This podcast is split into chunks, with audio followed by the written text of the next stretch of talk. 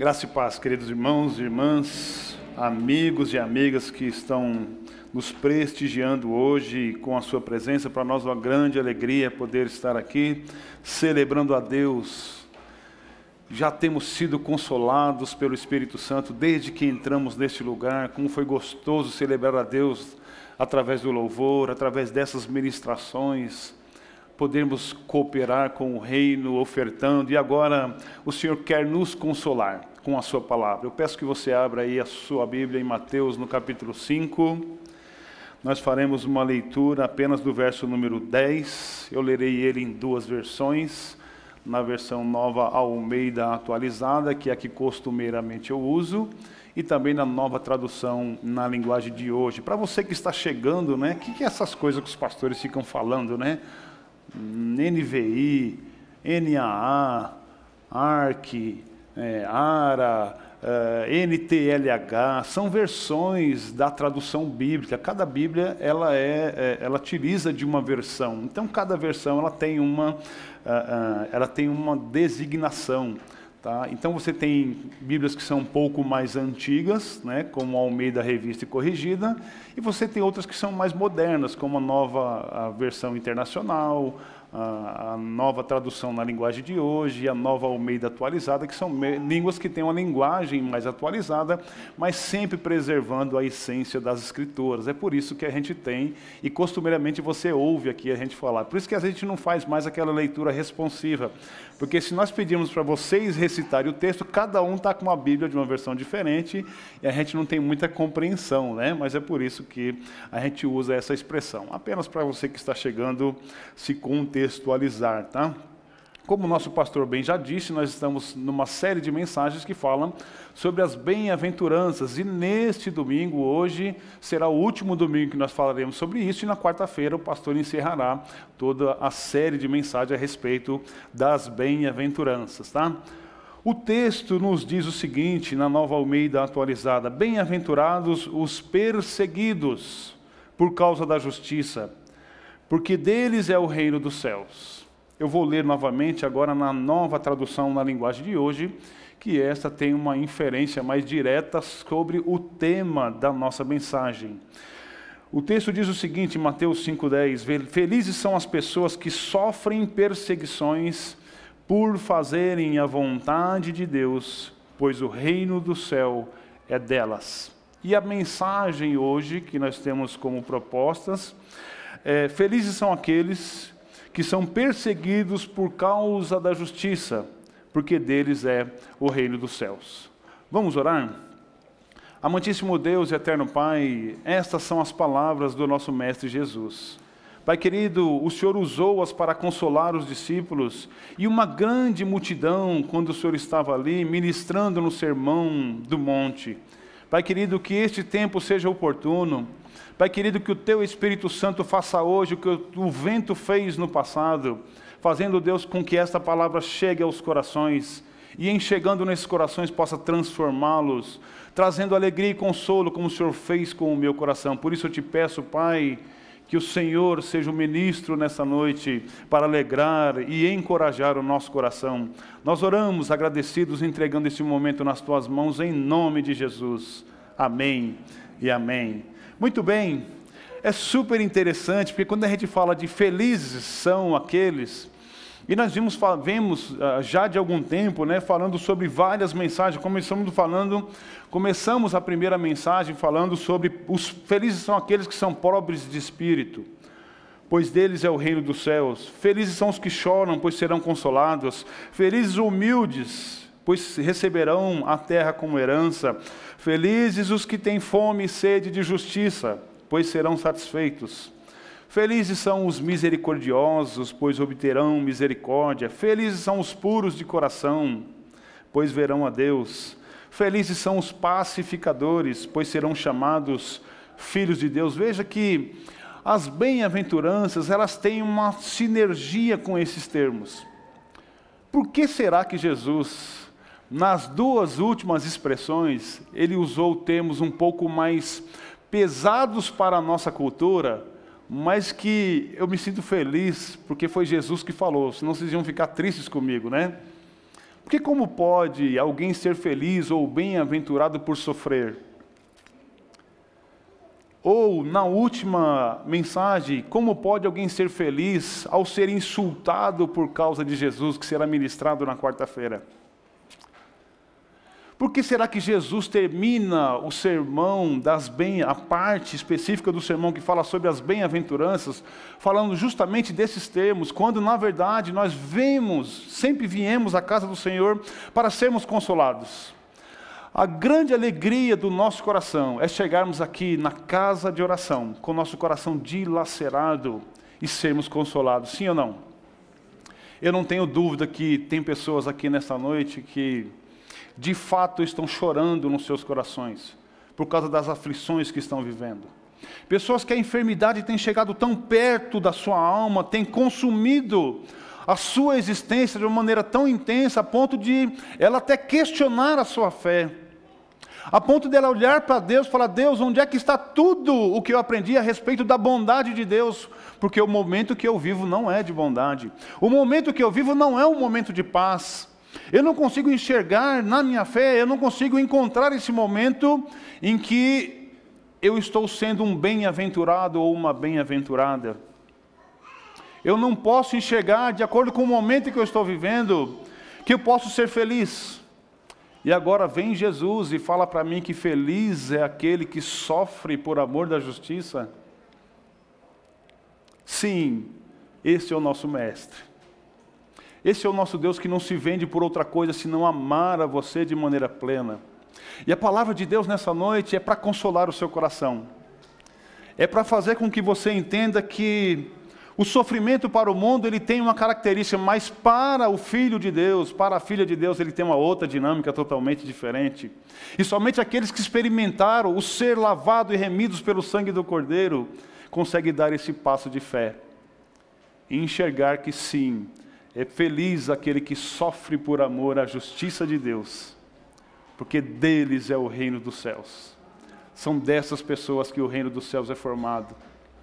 E dentro dessa dinâmica, eu, na nossa a, a pesquisa, né, eu encontrei uma fala do pastor Hernandes Dias Lopes, justamente sobre este texto, em que ele diz: Para nós é quase incompreensível associar perseguição com felicidade é notório. Né? Não dá para você falar que está sendo perseguido e é feliz por isso. Né? Exemplo claro, no trabalho, que é onde a gente normalmente tem essa coisa muito óbvia né? na nossa relação como seres sociáveis. Você está sendo perseguido no trabalho.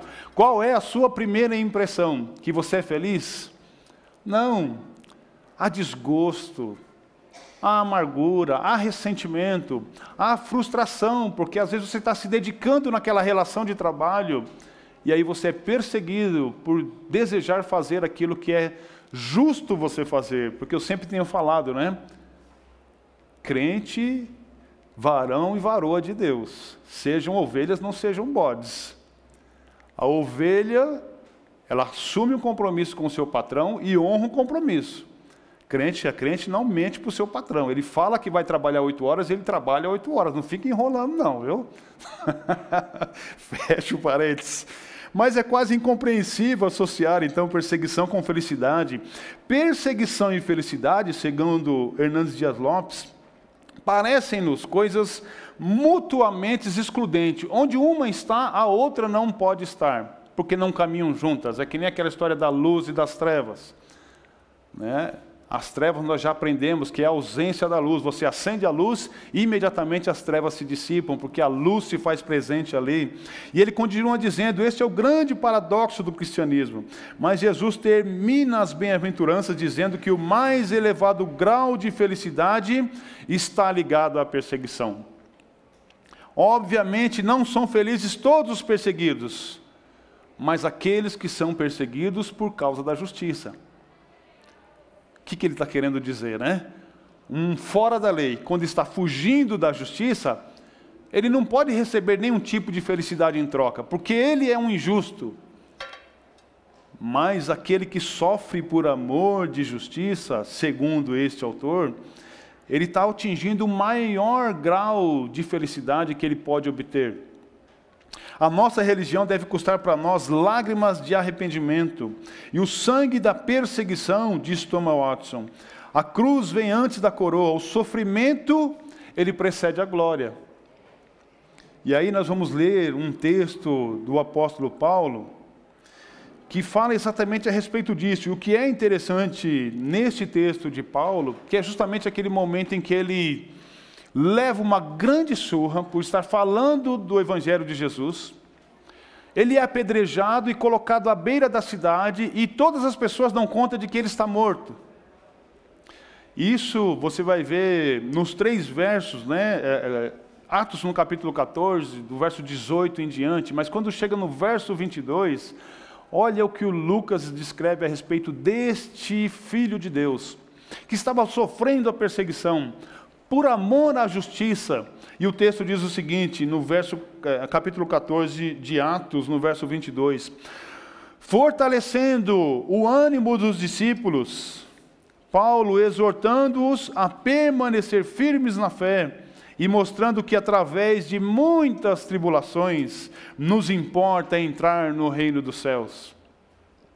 Eu não quero, irmãos e irmãs, usar aquele artifício de que a gente tem que ser coitadinho para atingir, ou pelo menos sensibilizar o coração do outro para que ele tenha misericórdia até porque não entendo que misericórdia está relacionada com algo que você mereça.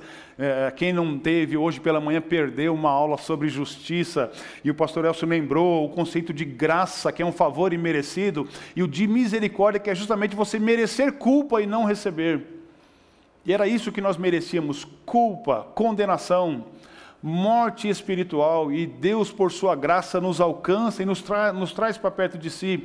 Então, eu não quero usar esse elemento de que assim, olha, o sofrer do cristão necessariamente implica que todo o tempo ele vai estar sofrendo de modo físico, para que isto ilustre que ele é um bem-aventurado ou que ela é uma pessoa feliz. Não é esta a ideia, a gente não, não quer fazer desta dinâmica para que a gente seja o tempo todo castigado, porque isso não é verdade. A nossa leitura de perseguição, muitas vezes, ela está condicionada ao fato de nós nos desconectarmos da fé. E longe de Deus, irmãos, uma unha encravada é o suficiente para você abandonar o reino. Então não é o sofrer não é necessariamente a, a, a, a, opressão ou as tribulações que o próprio Mestre Jesus disse para nós. Vocês terão sofrimento, vocês terão tribulações, mas tem de bom ânimo, porque eu venci o mundo. E quem, mais do que o nosso Mestre Jesus, sofreu por amor à obediência ao Pai? Então, quero, em três é, pontos distintos, ilustrar aquilo que Deus colocou no nosso coração sobre o texto de Mateus no capítulo 5, no verso 10. Felizes são aqueles perseguidos por causa da justiça, pois deles é o reino de Deus. E o primeiro ponto, eu digo aos irmãos, que felizes são os que sofrem por causa da justiça, pois deles já é o reino de Deus. É importante, por mais difícil que possa parecer você construir na sua mente, que o reino de Deus não é algo abstrato, que está muito além daquilo que nós estamos vivendo. Eu trago à lembrança o texto de Mateus no capítulo 12, quando Jesus está sendo acusado de expulsar demônios pelo poder de Beuzebu, e Mateus no 12, 28 vai falar exatamente que Jesus, respondendo àquela acusação, ele diz para aqueles fariseus: se eu expulso pelo poder de Deus, então é chegado a vocês o reino dos céus. Felizes são os que sofrem por causa da justiça, pois deles já é o reino dos céus. E quantas vezes nós nos perdemos nas nossas militâncias sociais, nas nossas filosofias, nas nossas desesperanças, porque somos oprimidos, sim, não podemos negar que a opressão nos seca tão de perto a enfermidade nos aproxima da dor, da angústia, da dificuldade, a falta de recurso, a falta de emprego e tantas outras coisas que a gente poderia aqui ilustrar, que são fatores que nos limitam viver plenamente aquilo que a gente gostaria de viver. Tenho certeza que aqui dentro de nós também tem gente que não está passando por nenhuma luta, por nenhuma dificuldade, e dê um glória a Deus por isso, porque isso é cuidado de Deus. Deus está cuidando de você. E Deus está cuidando também daqueles que estão sofrendo e padecendo por necessidades, por dificuldades, por angústias, por falta de respostas que a pessoa não consegue encontrar, de modo que a noite vem, o sono não lhe chega, tamanha a preocupação. Isso nos envolve porque faz parte, está implícito da nossa humanidade. Mas ser perseguido por causa da justiça ou por, fazer a vontade de Deus, segundo está descrito ali pela nova tradução, na linguagem de hoje, implica abranger mais do que simplesmente fazer o certo diante de leis, regras e normas sociais, porque isto é um aspecto de justiça que tem mais a ver com um aspecto de tribunal. Nós esperamos que o Supremo Tribunal Federal pare de brigar com o executivo e os dois caminhem fazendo cada um seu papel e não um obstruindo o outro. Mas às vezes a gente olha para esse texto e felizes são os que sofrem por causa da justiça, e nós queremos aplicar apenas a esse conceito de justiça em que eu sou justo quando faço uma mediação entre uma relação, seja ela comercial ou social, ou qualquer relação em que eu possa haver ou evocar o direito de justiça, eu me porte como um cristão, um servo e uma serva do Senhor. É fato que nós precisamos fazer isso. Mas o texto está falando de algo além desse ponto.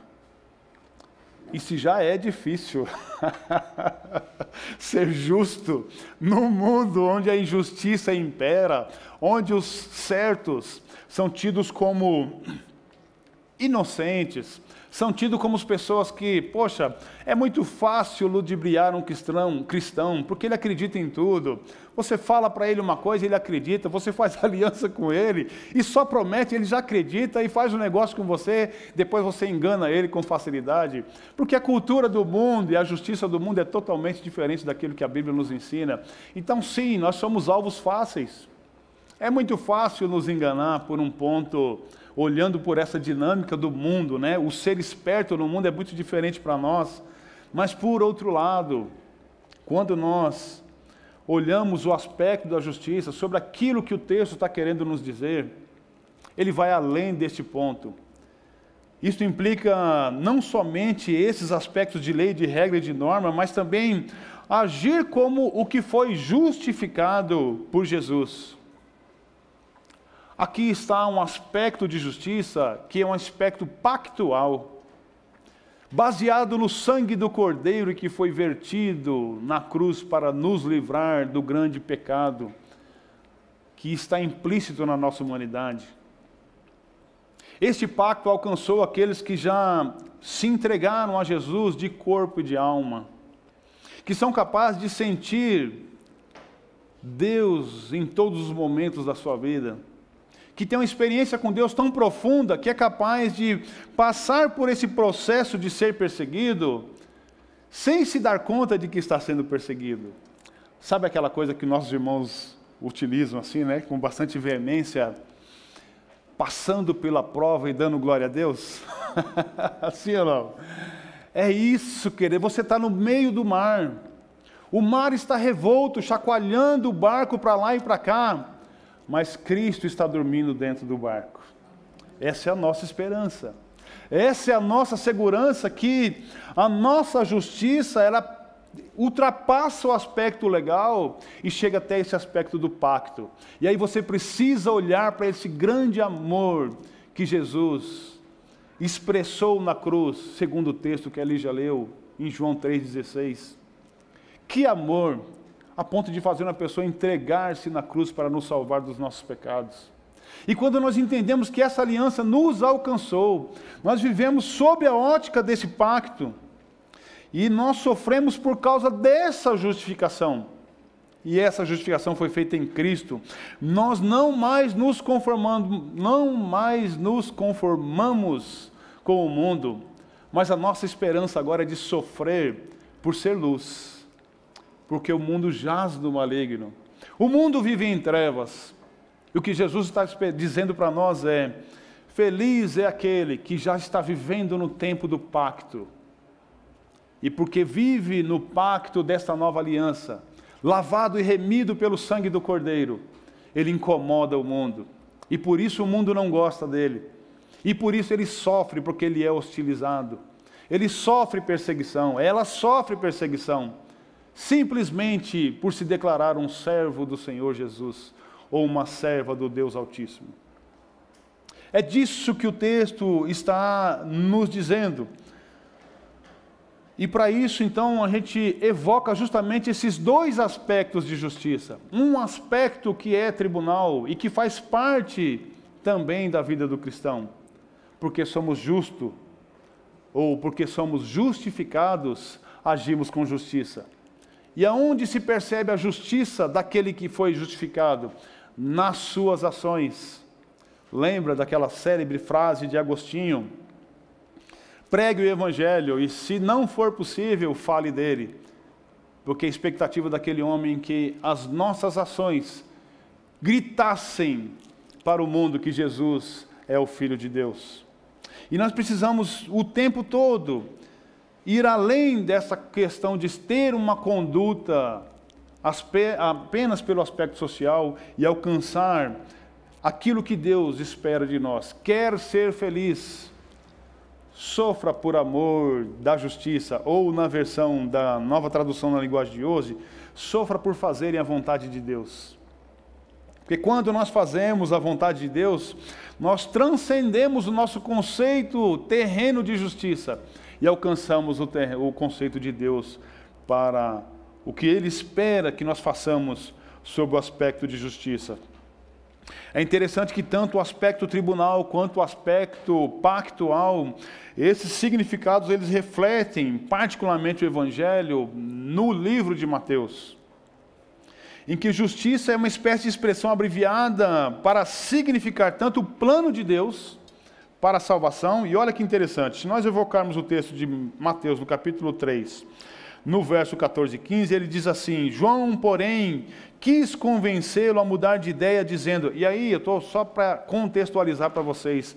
Lembra daquela cena em que Jesus chega para João Batista e fala assim: Me batize, eu preciso ser batizado por você?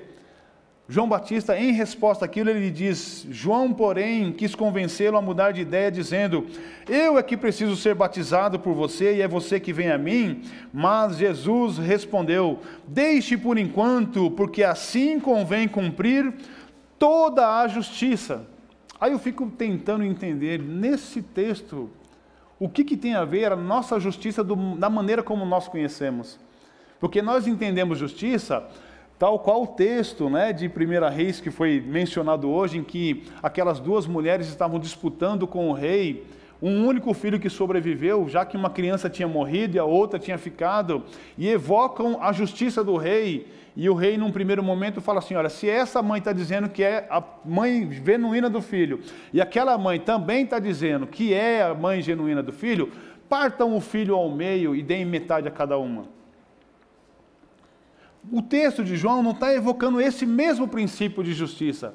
Mas Jesus está dizendo para João: deixe por enquanto, porque assim nos convém cumprir toda a justiça. E aí nos faz compreender claramente que justiça não é somente essa relação entre uma situação que precisa de um mediador, precisa de alguém para regular uma situação que possa, porventura, vir a ser desequilibrada.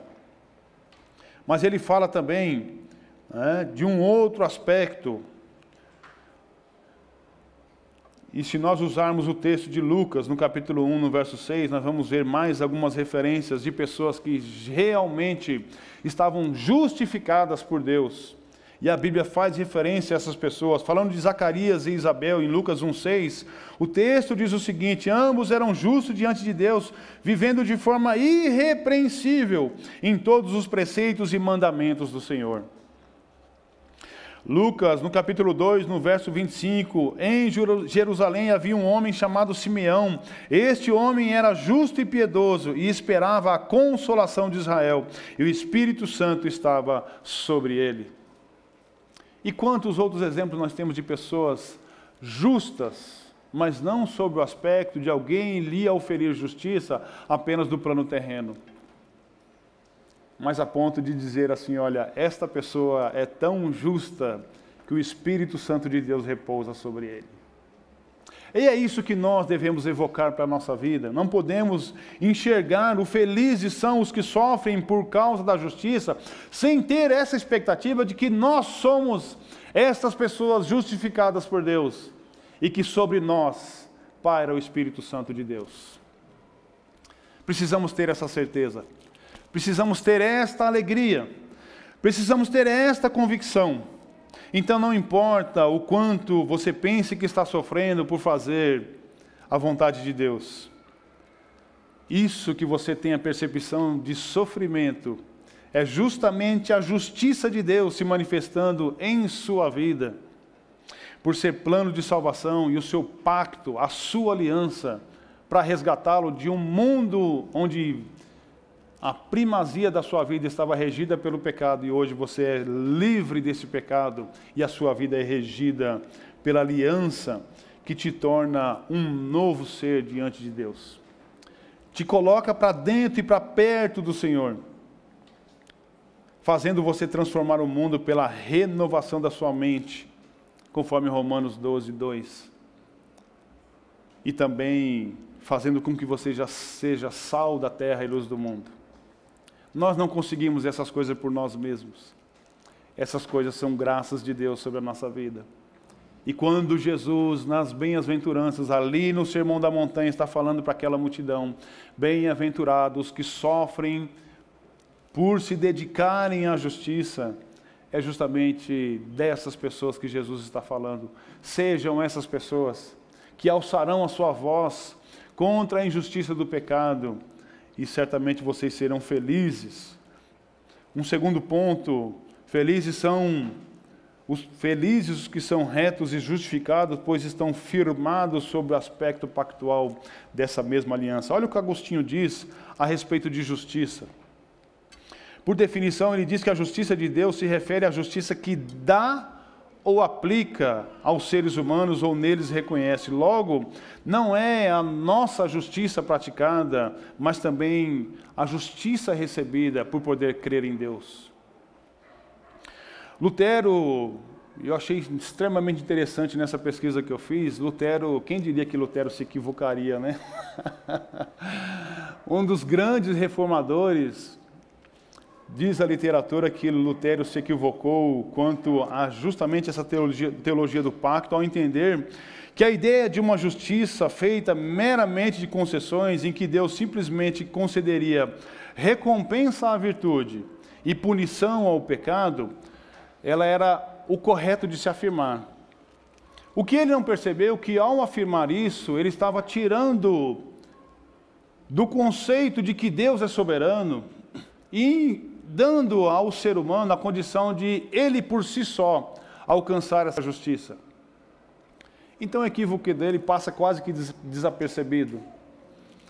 Quando nós pensamos que o ser humano, se nós olharmos para essa dinâmica, ele simplesmente vai ser regido por um aspecto tribunal, em que quando ele acerta ele é premiado e quando ele erra ele é punido por aquele seu erro. Mas a teologia, então, ela dá um passo além e ela traz a evidência do conceito equivocado de Lutero quando ela diz que, sim, a teologia distributiva vai dizer que o homem precisa, sim, ser punido quando erra e premiado quando ele acerta. Mas tudo isso se dá pelo exemplo de Cristo. Somente Cristo foi aquele que cumpriu toda a lei. Somente Cristo foi aquele ser perfeito que ao passar pelo mundo não provou da injustiça. E a partir dele, da nossa referência, nós recebemos por graça, e essa graça nos alcança, e por nos alcançar, é que nós então somos transformados. Então, quando nós pensamos nesta ideia de felizes são os que são justificados, pois estão firmados sobre o aspecto pactual, novamente precisamos ter no nosso coração essa segurança de que a nossa aliança com Deus ela vai muito mais além do que a nossa capacidade de nos enxergar neste mundo em que nós podemos nos posicionar como justos e como injustos e olhar para a graça e pela misericórdia de Deus e receber de que aquilo que nós fazemos hoje é obra transformadora do Senhor Jesus no nosso coração. Ele transcende o nosso querer e o nosso escolher. Porque a Bíblia vai evocar em alguns textos de que desde a fundação do mundo, nós já estávamos separados por Cristo para sermos obedientes a Ele. Então não podemos abrir mão desta concepção.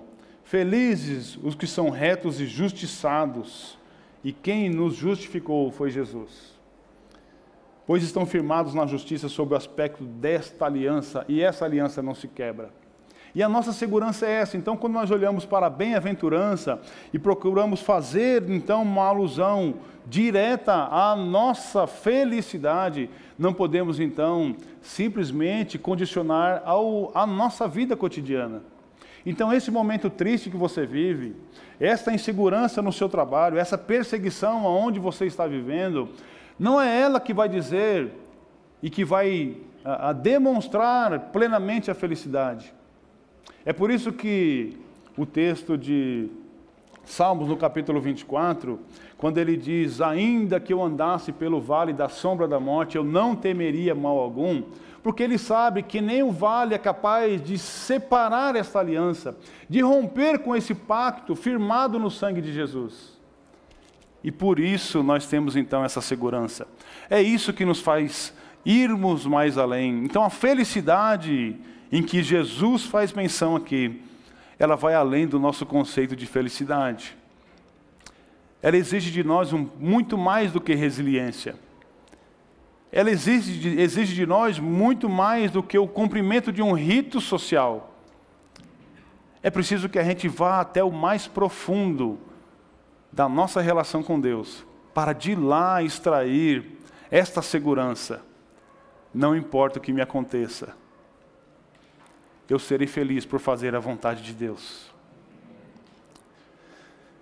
Para finalizar no terceiro ponto, felizes os que olham além do esforço para fazer a vontade de Deus, pois já vivem no reino. É quase que redundante.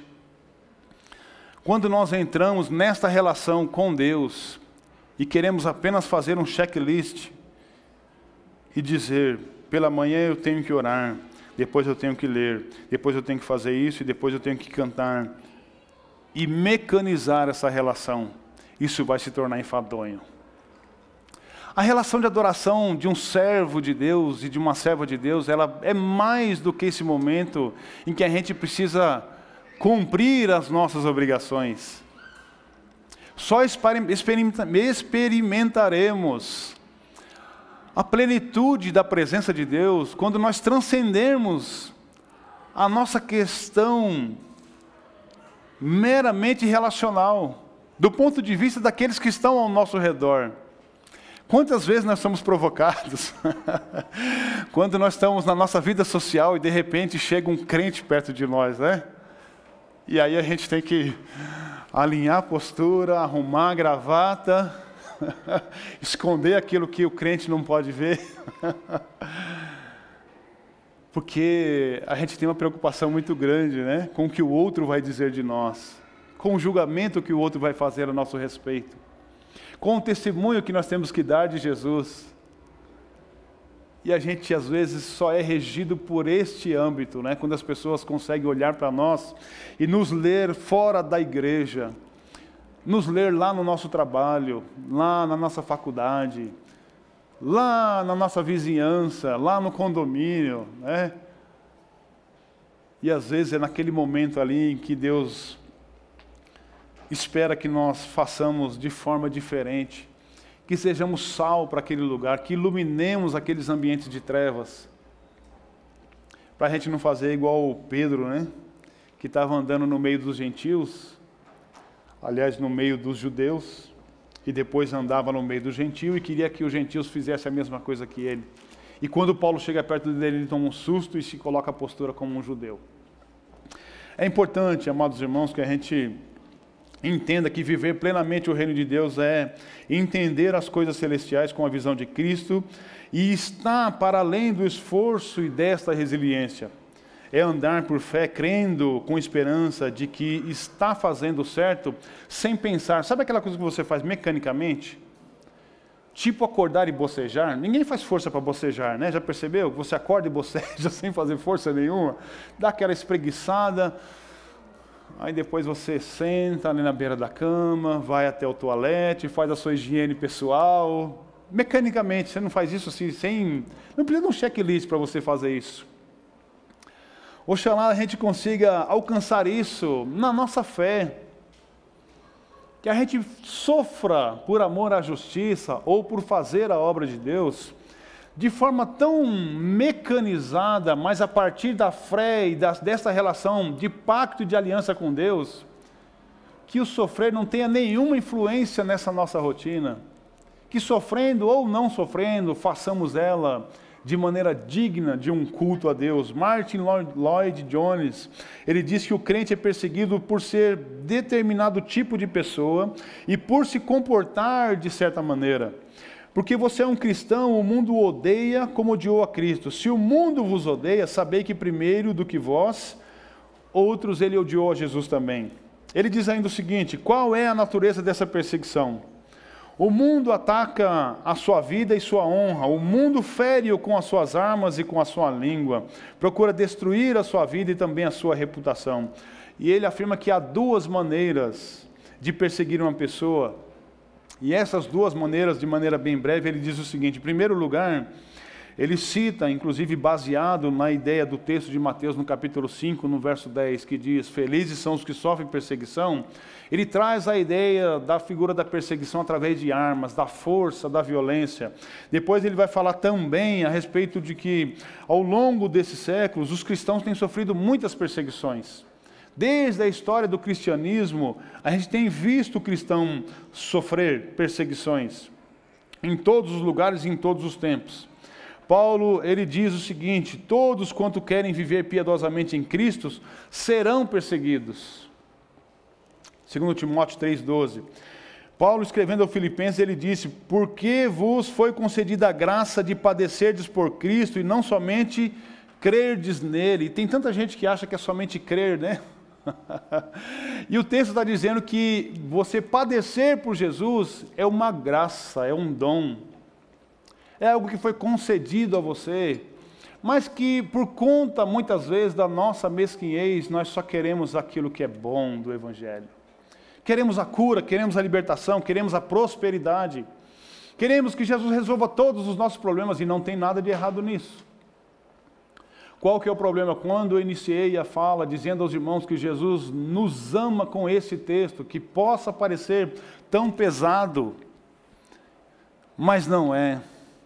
O que ele está dizendo é que se você atingir o grau de maturidade espiritual, você sofrerá perseguição e nem se dará conta de que está sofrendo a perseguição.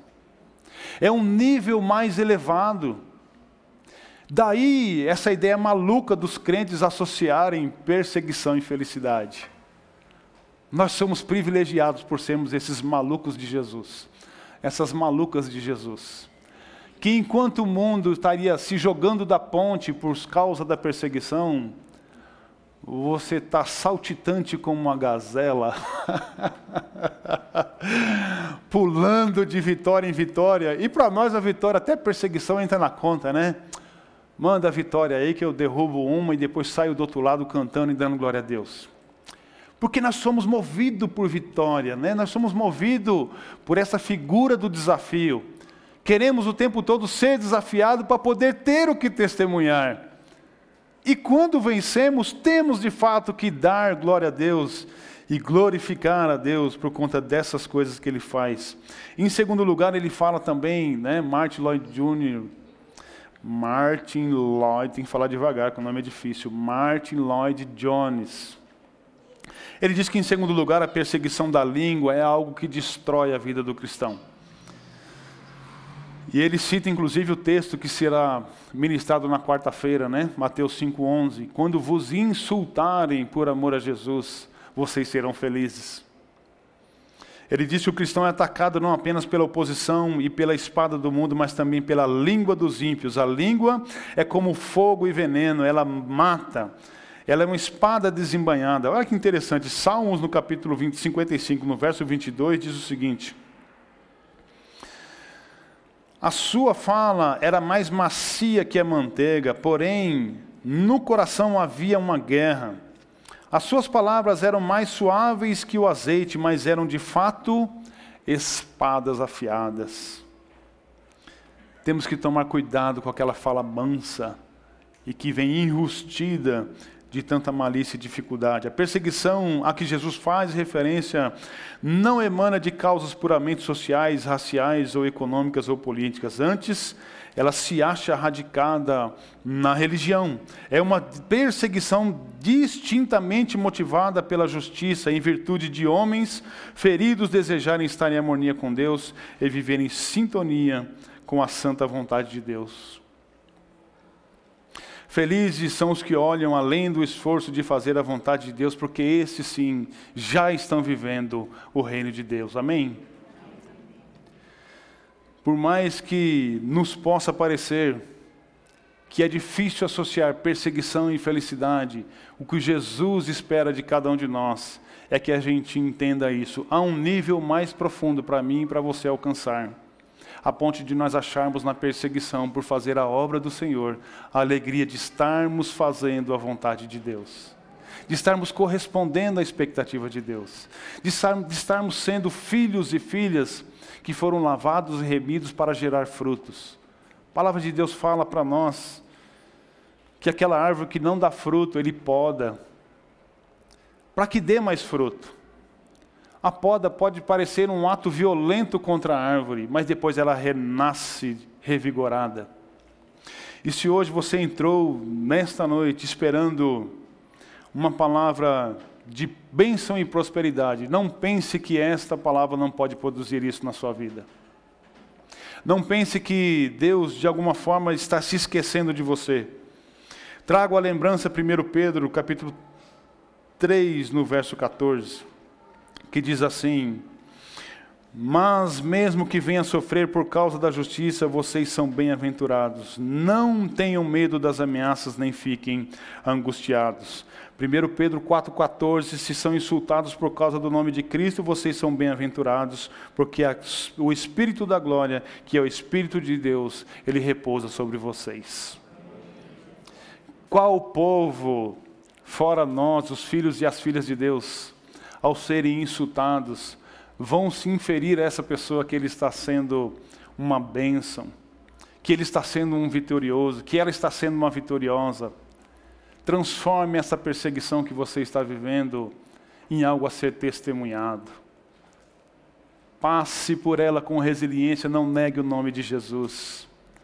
Foi para isso que nós fomos chamados. Nós temos tutano espiritual somos revestidos de um grande amor que nos dá força e nos revigora para irmos mais além. Não precisamos abaixar o nível de forma nenhuma. Podemos passar por essa dificuldade com elegância, elevando o nome de Jesus, de modo que as pessoas olhem para nós e almejem ser como você. Da onde vem essa fé, essa esperança que você tem? Você está sendo castigado, você está sendo castigada, você está padecendo por necessidade, a sua família está enfrentando por uma grande enfermidade. E da onde vem esse sorriso no seu rosto? Da onde vem essa sua alegria? Da onde brota essa sua esperança? E você poder dizer para mim, para essa pessoa, felizes são aqueles que sofrem por fazer a obra de Deus. É a nossa esperança, é a nossa alegria não tire outra impressão. E cremos que chegaremos lá na glória, desfrutando dessas bênçãos espirituais. Não desistiremos nunca, não abandonaremos a Jesus. Não ficaremos pelo caminho, ainda que nos venham luta e dificuldades, estaremos sempre com Cristo. Que Deus possa abençoar cada um dos irmãos e das irmãs. Amém? Vamos colocar de pé? Queremos agradecer a você que nos acompanhou ali pelas redes sociais, tá? como nosso pastor disse, sempre que possível, se inscreva, venha para o culto presencial. É importante você viver esta comunidade, essa vida em comunhão. E nós esperamos poder encontrá-lo em breve. A você que esteve aqui presente, Deus abençoe você. Se há pessoas que nos visitam pela primeira, pela segunda vez, volte outras vezes, nos dê a oportunidade de caminhar com você. Se há pessoas, inclusive, que já estão caminhando conosco há algum tempo, já são batizados, vêm de outras comunidades e querem fazer parte da nossa igreja, nos procure. Temos aqui um ministério de integração, justamente para te acolher, para fazer com que você se torne membro desta igreja, membra também para fazer comunhão conosco, né? fazer parte dessa família. Se você quer se oficiar, nos procure, e aí a partir de setembro, junto com a classe de batismo, podemos também iniciar a nossa classe de integração, tá bom? Se você tem esse desejo, nos procure, dê o seu nome, e nós vamos então fazer a sua integração. Vamos orar e nos despedir. Que você tenha uma boa semana, que Deus guarde os seus dias, que você tenha uma semana próspera, que seja uma semana vitoriosa, em nome de Jesus. Amantíssimo Deus e eterno Pai, nós te louvamos, Deus, pela tua palavra. Te pedimos, Pai, que o Senhor console a tua igreja, Pai, de modo que nós sejamos cada vez mais parte desse grupo, Jesus, que se denominam felizes porque sofrem por servir a Jesus. Nos dá esta alegria, Pai, todos os dias. Não permita, Pai, que a nossa fé esmoreça, mas que o nosso coração se alegre a cada dia. Que sejamos, ó Deus, atalaias do Senhor. Que onde colocarmos a planta dos nossos pés, possamos transformar, ó Deus, este lugar para a glória do Teu nome. Possamos levar da Tua esperança que transforma o mundo. Que possamos iluminar o ambiente das trevas. Levar paz àquele que está com o seu coração aflito. Que possamos, ó Deus, renovar, ó Pai Pai, a esperança daquele que está querendo deixar os teus preciosos caminhos. Dá, Espírito Santo de Deus, a cada um, a cada uma que adentrou a este lugar, uma bênção especial, uma bênção espiritual para alegrar o coração. Incendeie o coração da tua igreja para que possamos ser vivos e ativos num mundo que tanto carece da luz de Jesus. Despeça-nos em paz, leva-nos, ó oh Deus, sob a tua guarda para nossas casas e nos dê uma semana de paz em nome de Jesus. Amém e amém. Deus abençoe, irmãos.